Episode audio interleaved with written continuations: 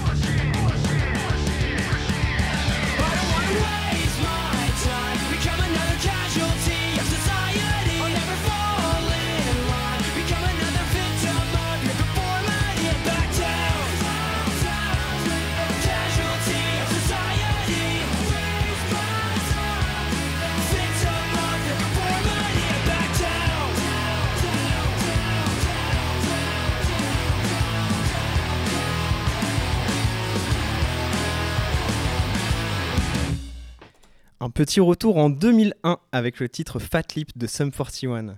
Salut à toutes et tous, c'est Skydog, j'espère que vous allez tous très bien. Je suis ravi de vous retrouver pour le dixième épisode de Rocambolesque, l'émission qui retrace l'histoire du rock. Alors comme vous en doutez, avec ce premier titre, ce soir on va parler de pop-punk, on va parler de comment une scène rock a pu émerger à la fin des années 90 avec des groupes mêlant power chords et paroles énergiques destinées à des jeunes. Le tout en reprenant des codes des mouvements punk. Qui est-ce qui a pu permettre l'émergence de groupes comme Sum 41 ou Blink 182 C'est ce qu'on va voir ce soir. Allez, générique. Non, mais il n'y a, plus- a plus de rock, il n'y a plus de rocker, il n'y a plus de rocker, faut être honnête. faut être-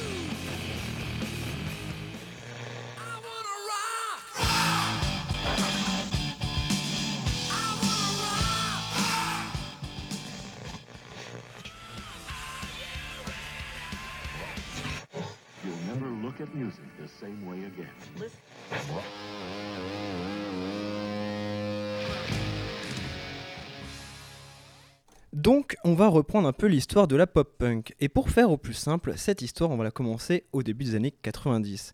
L'émergence de la pop-punk, c'est pas réellement un sujet clair, mais il y a beaucoup de groupes qui ont contribué à son développement. Parmi ces groupes, on retrouve évidemment les pionniers du punk rock, comme les Ramones ou les Buzzcocks, et parmi les inspirations, on retrouve également Undertones, qui ont pas mal marqué les esprits avec leur titre Teenage Kicks.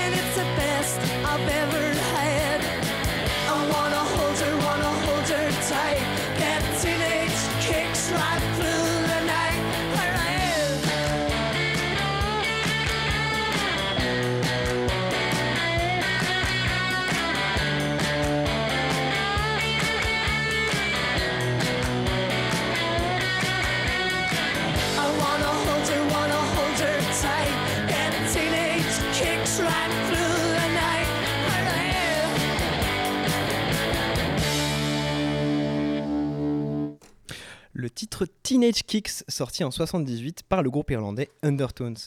Un groupe pourtant plutôt punk rock, mais ce son est vraiment représentatif de cette pop énergique et mélodique, et surtout la voix de Fernald Sharkley. Elle est très particulière pour l'époque, et ça, c'était pour les inspirations les plus évidentes de la pop punk. On se doute bien que les groupes pop punk y tirent leur inspiration des groupes punk. Mais à quel moment est-ce qu'on a pu se retrouver face à une musique qualifiée avec des termes aussi oxymoriques? Parce que ouais, punk et pop, normalement ça va pas du tout ensemble. Punk, on pense tout de suite à un esprit anticonformiste et niveau musical, on imagine quelque chose d'un peu bourrin. Normalement, c'est pas du tout compatible avec l'idée qu'on se fait de la pop. Eh bien, ce mélange de deux concepts opposés, il s'est fait petit à petit, avec des groupes qui étaient bel et bien des groupes de punk rock, mais qui, l'air de rien, commençaient à insuffler un peu de mélodie et quelques points harmoniques. Voilà, ça devenait plus copieux en quelque sorte. Donc là, il y a plein de groupes dont on pourrait parler qui pourraient, après coup, être considérés comme des groupes pop-punk, mais on va s'attarder- sur deux d'entre eux. On va parler de Screeching Weasels et Descendants. Donc pour parler des deuxièmes, Descendants, c'est un groupe de punk rock américain qui a commencé en 77. À la base, Descendants, c'est vraiment un groupe de punk. Ils avaient une petite renommée sur cette scène et leur plus grand fan à ce moment-là, il s'appelait Milo Ockerman. Et Milo Ockerman, il était tellement fan qu'il est devenu pote avec les membres de Descendants. Et un jour, Milo, il rejoindra le groupe et il deviendra le chanteur principal des Descendants. Milo, c'était plus ou moins aussi devenu une sorte de mascotte du groupe avec à chaque album des dessins le représentant avec ses grosses lunettes carrées. Leur album Milo Goes to, College en 82 est considéré comme un classique du genre pop-punk. C'est vraiment un groupe qui a changé la donne pour la musique punk en insufflant un petit côté pop.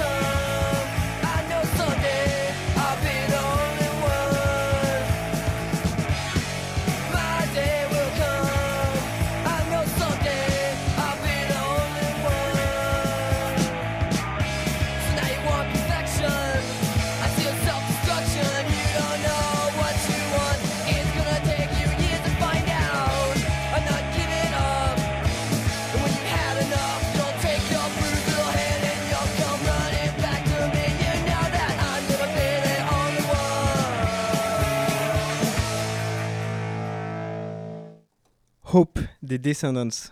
Et maintenant, je vais m'attarder un peu plus sur Screeching Weasels, et ils sont vraiment importants. Leur musique, elle a inspiré le genre pop-punk en mettant des éléments clés de ce mouvement qui sont maintenant considérés comme des éléments essentiels de la musique pop-punk. Donc c'était euh, des mélodies accrocheuses, des paroles ironiques et des arrangements de guitare. Là, on est au début des années 90 et certains groupes punk laissent leur son évoluer vers quelque chose de plus riche. Ensemble, ces groupes ont posé les bases du genre pop-punk en créant une musique rapide, mélodique et facile à chanter. Leur influence sur la pop-punk, elle est énorme et surtout elle est assumée, puisque des groupes comme Blink-182 ou Green Day n'hésitent pas à rendre hommage à cette scène musicale précise. Et ils sont nombreux à rendre hommage à Screeching Weasels. Mais à la base, Screeching Weasels, c'était un groupe qui pouvait sortir des sons très punk comme ça.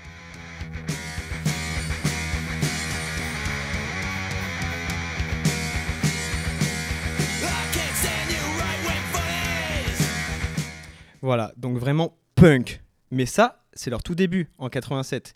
Et je vous l'ai dit, c'est le genre de groupe qui a laissé son son évoluer vers quelque chose de plus pop. Donc là, on est en 91, donc seulement 4 ans plus tard, et ils sortent leur album My Brain Hurt, qui fait partie des meilleurs succès du groupe et qui est souvent cité pour avoir fortement influencé l'émergence de la pop punk. On va écouter Guest List de Screeching Wizards.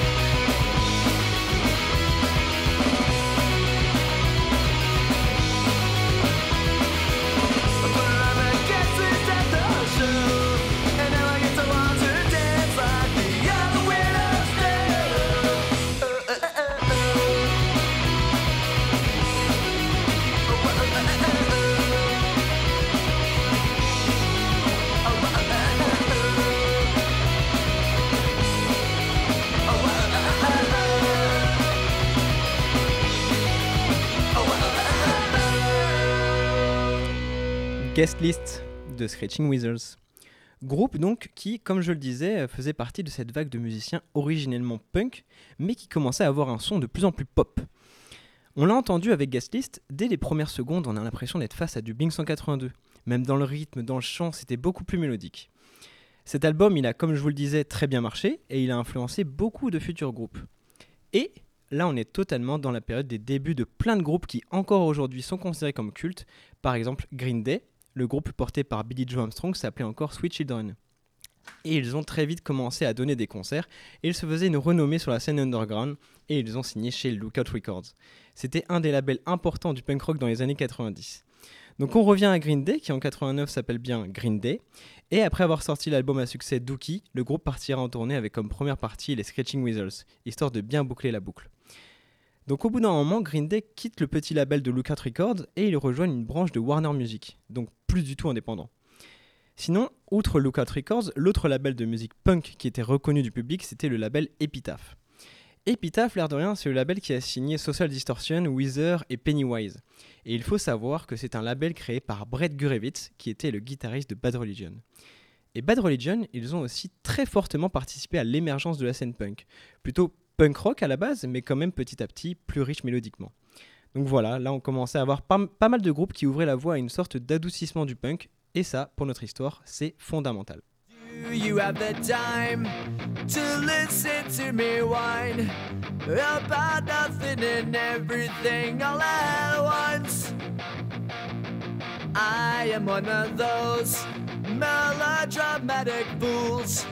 Neurotic to the bone, no doubt about it. Sometimes I give myself the creeps. Sometimes my mind plays tricks on me. It all keeps adding up. I think I'm cracking up. Am I just paranoid? Am I just stuck?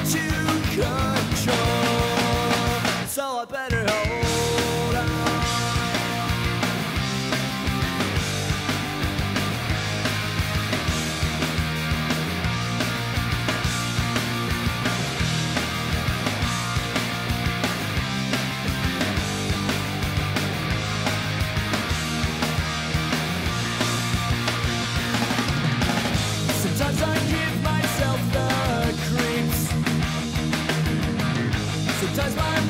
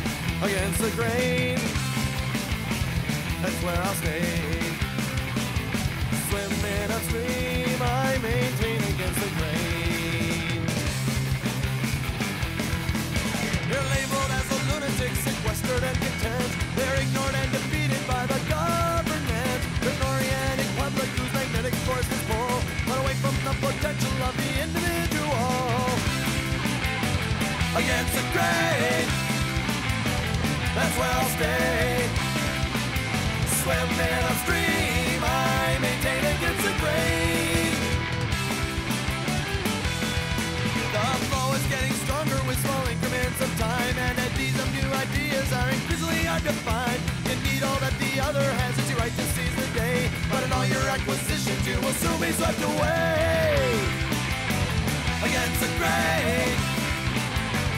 That's where I'll stay. Swimming upstream, I maintain against the grain. There's a common consensus and an uncomfortable cheer. A reverberating chorus that anyone can hear. It sings leave your cares behind you, just grab tenaciously. This long sense of purpose will destroy us rapidly.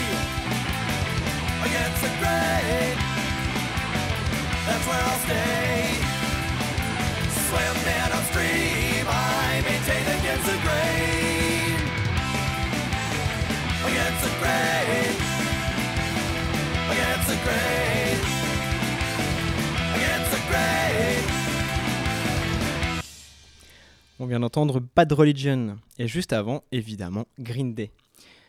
Dans cette même mouvance de groupe un peu euh, skate rock ayant participé à l'émergence de la pop punk, on doit évidemment parler de The Offspring, le groupe californien qui s'est formé en 84. Et au départ, c'était plus un groupe de hard rock ou de skate punk qui répondait au nom de Manic Suicidal. Et en réalité, avec les groupes comme Green Day ou NoFX, ils ont plutôt crédité pour avoir participé à un retour sur le devant de la scène punk rock. The Offspring, il a également été l'un des premiers groupes de pop-punk à avoir une grande exposition médiatique grâce à leurs succès commerciaux. Et leur album Smash, c'est devenu l'un des albums indépendants les plus vendus de tous les temps, avec plus de 11 millions d'exemplaires vendus à ce jour. Et cet album-là, il est sorti sous le label Epitaph, dont je vous parlais juste avant. Et quand les majors ont vu le succès que pouvait rencontrer cette musique, ils se sont vite pris l'intérêt pour le genre. Cette influence, elle est énorme puisque beaucoup de leurs sons ont été des hits. Je pense évidemment à The Kids Aren't Alright, qui fait écho au titre des Who, The Kids Are Alright. C'est une chanson que Dexter Holland a écrite en retournant dans la ville de son enfance. Il était dégoûté de voir les destins nuls qui avaient été réservés aux personnes qu'il connaissait de chez lui. C'est pourquoi il y parle d'addiction à la drogue, du suicide ou du chômage. Et au final, ce titre sera réellement considéré comme leur plus grand succès.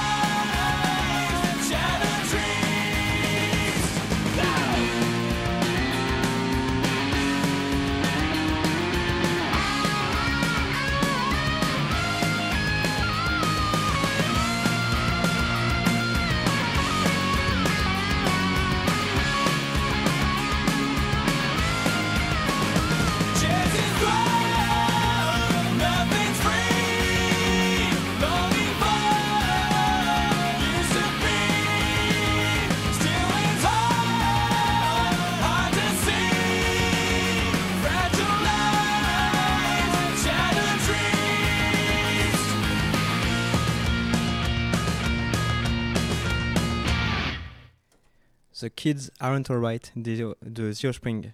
Maintenant, on va parler de l'un des groupes les plus évidents quand on parle de pop-punk. Je parle évidemment de Blink 182. À la base, le groupe californien s'appelait juste Blink. Donc eux, ils sont arrivés euh, dans les moments où la pop-punk a commencé vraiment à prendre une forme euh, importante sur la scène underground. Et au début, Blink, ils étaient vraiment plus punk que pop. Là, on parle de leur premier album. On va quand même écouter l'un des premiers sons, l'époque où ils étaient encore influencés par les Screeching Weasels, dont on parlait tout à l'heure. On écoute Carousel, sorti en 94 sur l'album Bouddha.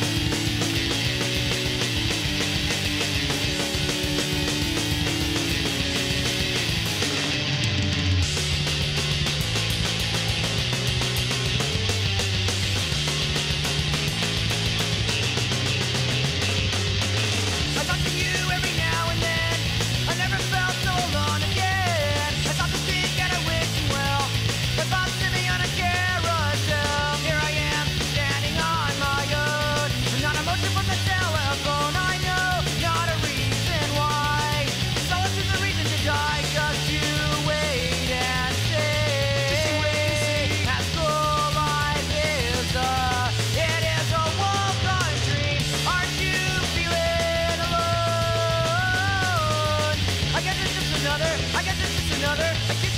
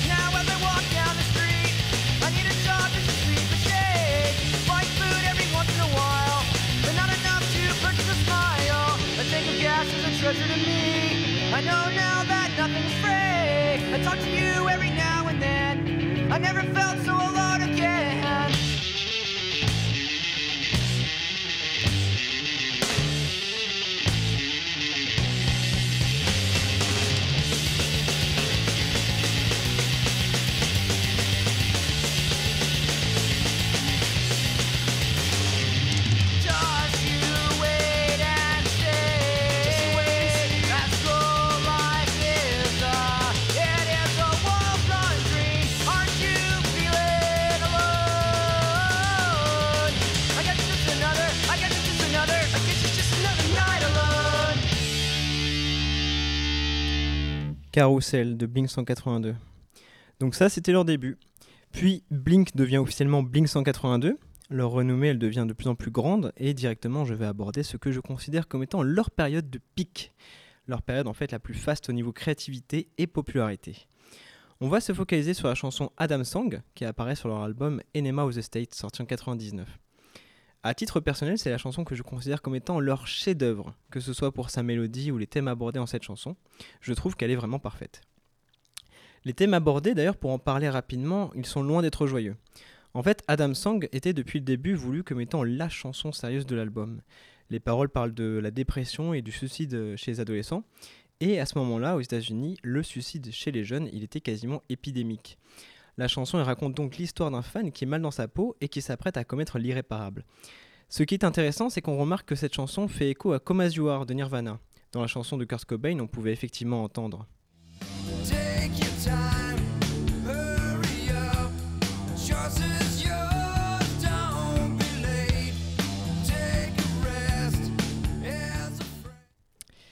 Eh bien, Marc Opus répond à cela dans sa chanson en disant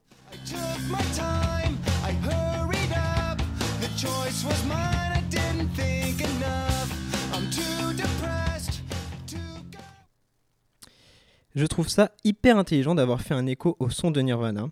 Et avant de vous mettre Adam Song, je voulais juste vous partager une déclaration de Marc Opus, donc le chanteur de 1182.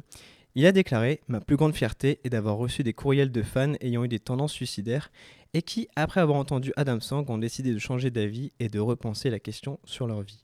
Voilà, mission accomplie pour Blink 182.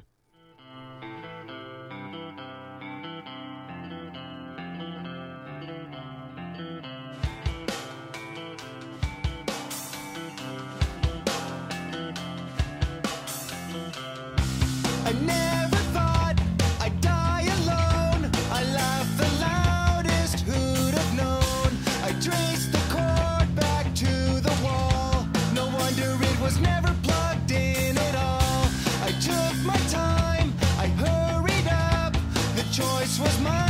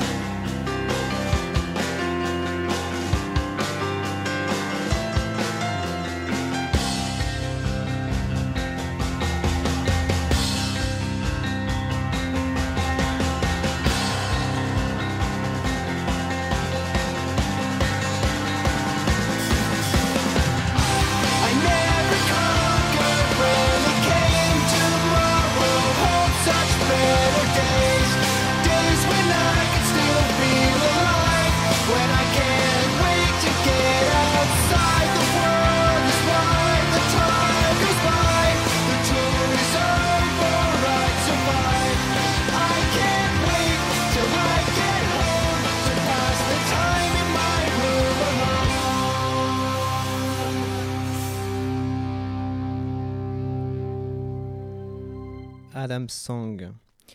Euh, ce titre est vraiment hyper marquant, je trouve. Vraiment, je l'adore. Notamment grâce à ce petit riff là.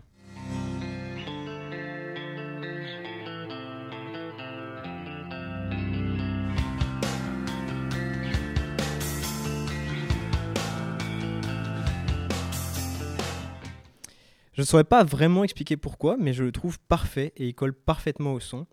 Et Bing 182, ils savent que cette chanson est devenue culte. Ils savent qu'Adam Song, c'est l'un de leurs chefs-d'œuvre, c'est leur titre le plus émouvant. Donc c'est pas étonnant que maintenant, ils essayent de jouer sur la carte de la nostalgie dans leur son. Leurs derniers albums, ils sont plus pop que punk, c'est d'ailleurs assez amusant à noter parce qu'ils ont commencé vraiment avec un, un côté punk et petit à petit, c'est le côté pop qui a pris euh, de plus en plus d'ampleur. Et en 2019, j'ai quand même écouté leur neuvième, leur neuvième album, le bien nommé Nine. Et maintenant, je regrette un peu que la voix de Marc Opus euh, exagère à ce point sur l'autotune. Je regrette un peu qu'il change pas de thématique malgré l'orage, mais c'est surtout moins riche mélodiquement. C'est un peu dommage. Malgré tout, je vous cache pas que quand sur la fin du morceau Black Rain, j'ai entendu le riff d'Adam Song mais joué dans une autre, dans une autre tonalité, bah ça m'a fait sourire.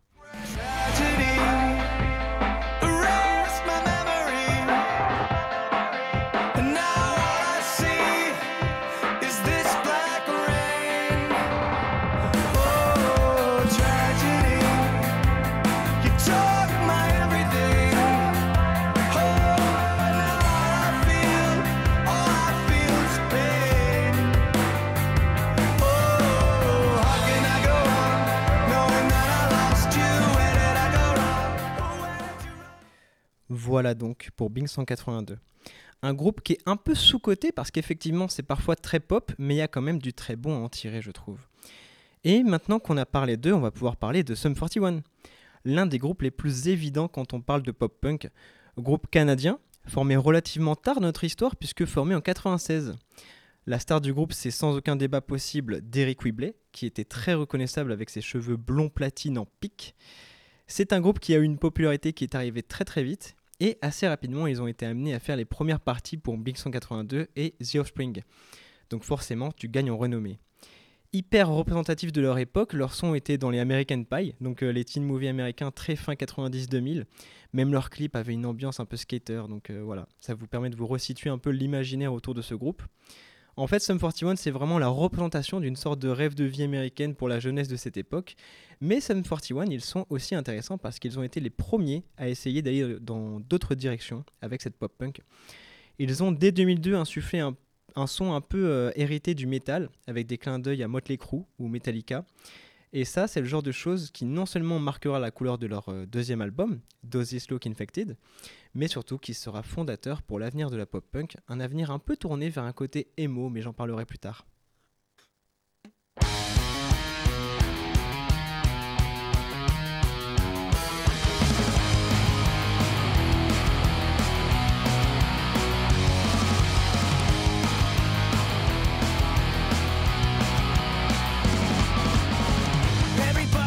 Problems. Everybody says the same thing to you. It's just a matter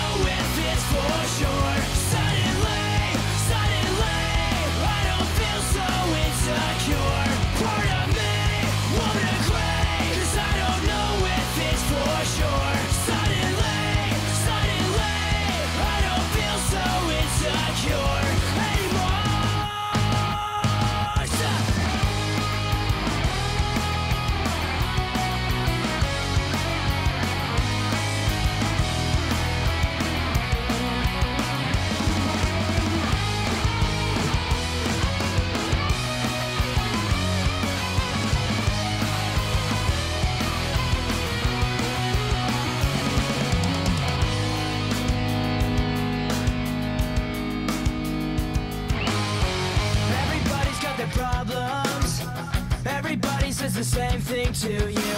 It's just a matter how you solve them. But what else are we supposed to do?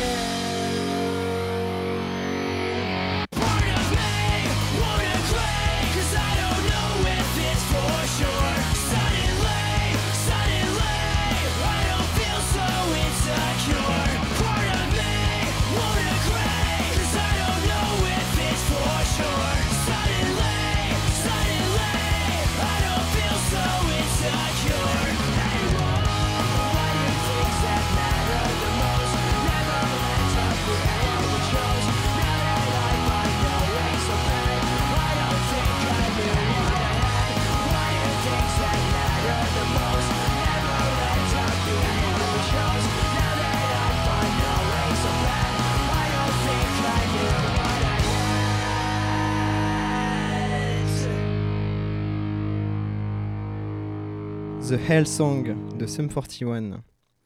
Maintenant, pour l'épisode où l'on parle de l'histoire de la pop punk, faut se dire qu'on rentre dans la phase où c'est un genre qui devient vraiment ultra mainstream. Dans cette période-là, le son pop punk commence à devenir une sorte de valeur sûre pour beaucoup de groupes. Et là, je pourrais vous parler du groupe Jimmy Eat World, qui est un groupe américain formé en 93. Et eux, dès leur début, ils ont déclaré s'être inspirés des groupes qui avaient déjà une étiquette pop punk. Jimmy Eat World, c'est un groupe assez intéressant parce que leur parcours, il est un peu atypique. En fait, ils avaient été repérés par euh, Gary Gersh, donc l'ancien producteur de Nirvana, et il décidera de les faire signer chez Capitol Records. Mais s'il y a une chose que Gary avait bien compris, c'est que le public voulait que cette musique garde le côté punk, indépendant, loin des majors. Donc, Jimmy Eat World, ils auront le droit de sortir des singles chez des labels indépendants, et alors que la plupart des groupes qui avaient signé chez une major étaient bannis de la scène underground, parce que considérés comme euh, trop commerciaux, Jimmy Eat World se trouve dans une position unique où ils avaient le support d'un gros label tout en étant intégrés à la communauté indépendante. Et en 2001, ils sortiront leur album phare, Bleed American, avec leur titre qui a rencontré le plus de succès, The Middle.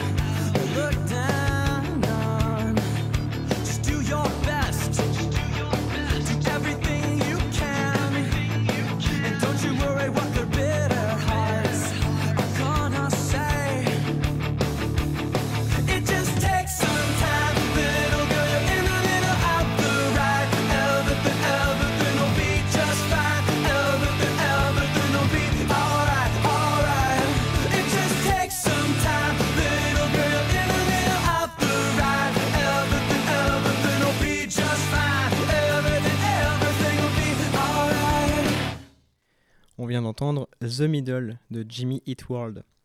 On continue à parler de la pop punk. On va maintenant parler d'un groupe qui a joué aux côtés de Blink 182 ou Bad Religion. Je parle du groupe Good Charlotte. Malheureusement pour eux, là je vais surtout parler du fait qu'ils incarnent pour moi la dérive de ce qu'il se passe quand le côté pop prend le dessus sur le côté punk de la pop punk. Good Charlotte, ils ont par exemple été assez critiqués pour avoir lancé euh, leur marque de vêtements et avoir signé chez des majors ou fait des apparitions trop régulières chez MTV, qui était une chaîne qui, dans les années 80, ne bénéficiait plus du tout de la même aura qu'elle avait euh, dix ans plus tôt. Donc Good Charlotte sera un peu accusé d'aller à contresens de l'esprit euh, DIY du mouvement punk, et surtout, malgré eux, ils ont aussi été mêlés aux dérives des majors dans ces années-là. Je m'explique. On va parler d'un single issu de leur troisième album. On va écouter I Just Wanna Live et pour resituer un peu le contexte, il faut savoir que c'est un titre qui est sorti, qui est sorti euh, chez Sony Music en 2005.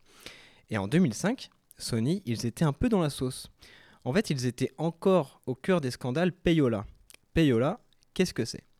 En fait, c'est le terme dans l'industrie musicale qui est utilisé pour qualifier l'action illégale de payer une station de radio commerciale pour qu'elle diffuse l'un de tes sons sans que tout cela ne soit officiel. Donc il y a eu un moment où les trois plus grosses majors offraient des cadeaux ou des avantages aux stations de radio en échange de diffusion euh, des artistes qui venaient d'être signés. Donc c'est Sony, Warner et Universal qui seront plus tard inculpés. Payola, c'est un jeu de mots anglais entre paye, donc pour payer, et le Vitrola, qui était l'un des premiers 33 tours. Mais là, c'est le mot paye qui nous intéresse. Et vous vous en doutez, si je vous parle de tout ça, c'est qu'il y a une bonne raison. En fait, le titre I Just Wanna Live fait partie des titres que Sony a plus tard été reconnu d'avoir favorisés en payant des stations. Malgré tout, aussi horrible que ça puisse paraître, cette stratégie elle a plutôt bien marché puisque ce morceau a été disque d'or et brièvement numéro 1 dans les charts rock britanniques.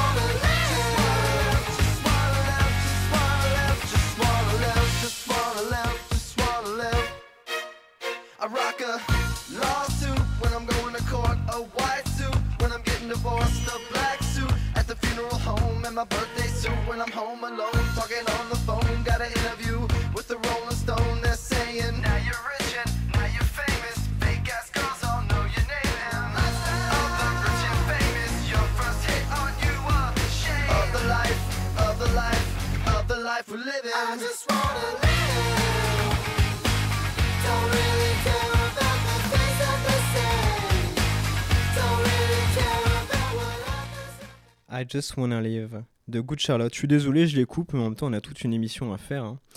Donc là, on était en 2005 pour le titre I Just Wanna Live. Et comme je vous l'ai dit, la pop punk, elle a été amenée à évoluer. Au début des années 2000, par exemple, un nouveau sous-genre musical est apparu. Connu sous le nom d'emo pop ou emo pop punk, ce sous-genre musical, il a émergé de la scène emo, qui était elle-même une évolution du punk hardcore et de la culture DIY. Donc l'emo il repose sur des paroles introspectives, les groupes n'hésitant pas à parler de leurs problèmes personnels. Les instruments sont généralement moins agressifs que ceux du punk rock. Parmi les groupes là, on peut citer Fall Out Boy, My Chemical Romance et Panic at the Disco. Eux, ils sont souvent considérés comme des pionniers de l'emo pop. Et dans cette même période, on a pu voir la montée en puissance d'une Canadienne qui a très vite connu le succès. Je parle bien sûr d'Avril Lavigne. Elle a toujours voulu être chanteuse et au vu des musiques qui étaient populaires durant son adolescence, il est normal qu'elle soit très vite retrouvée aux côtés de groupes comme Blink 182 ou Sum 41. D'ailleurs, elle a pendant un temps été mariée avec son compatriote Derek Whibley de Sum 41. C'était sûrement le couple de célébrités punk le plus cool de 2005 à 2009. Là, on va mettre l'un de ses plus grands hits, Girlfriend.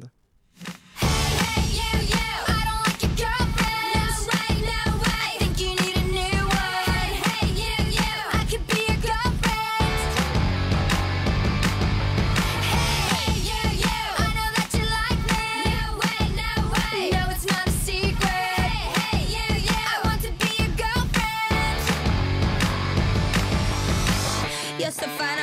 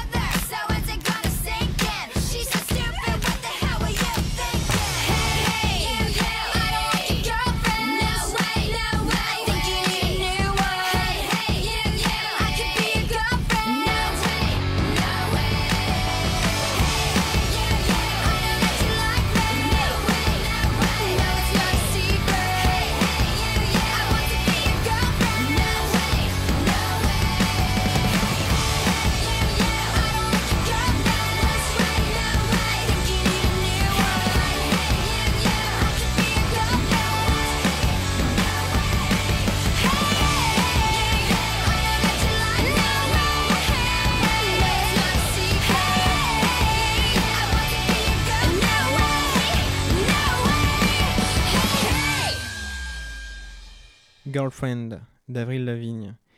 Et là, on arrive à la fin de l'épisode. Voilà. La plupart des groupes pop-punk sont encore en activité, mais ce genre est beaucoup trop marqueur d'une époque pour pouvoir encore de nos jours être populaire. Il y a eu une vraie émulsion dans les années 90, une sorte de vague de fraîcheur sur la scène rock, mais quand ce genre de son devient mainstream, tu sais que ça va finir par s'arrêter. La pop-punk a été servie à toutes les sauces et les majors ont vraiment tiré tout le potentiel de ce style. Perso, je ne suis pas tout le temps consommateur de ce que sortent les groupes pop punk maintenant. Vous l'avez compris, par exemple, pour Bing 182, l'album Nine, il m'a pas vraiment convaincu. Sinon, ils sont nombreux les groupes à avoir su s'adapter. Par exemple, Green Day, ils sont bien loin de leurs années pop-punk, mais ça marche toujours hyper bien, je trouve. Et encore aujourd'hui, c'est un groupe culte. Dans le même esprit, il y a euh, The Offspring et Bad Religion que j'ai eu la chance de voir en live euh, l'été dernier, et il faut avouer qu'ils ont encore beaucoup d'énergie. Je trouve ça vraiment trop cool. C'est tout pour moi pour aujourd'hui. Je vous dis à dans deux semaines. Salut à tous.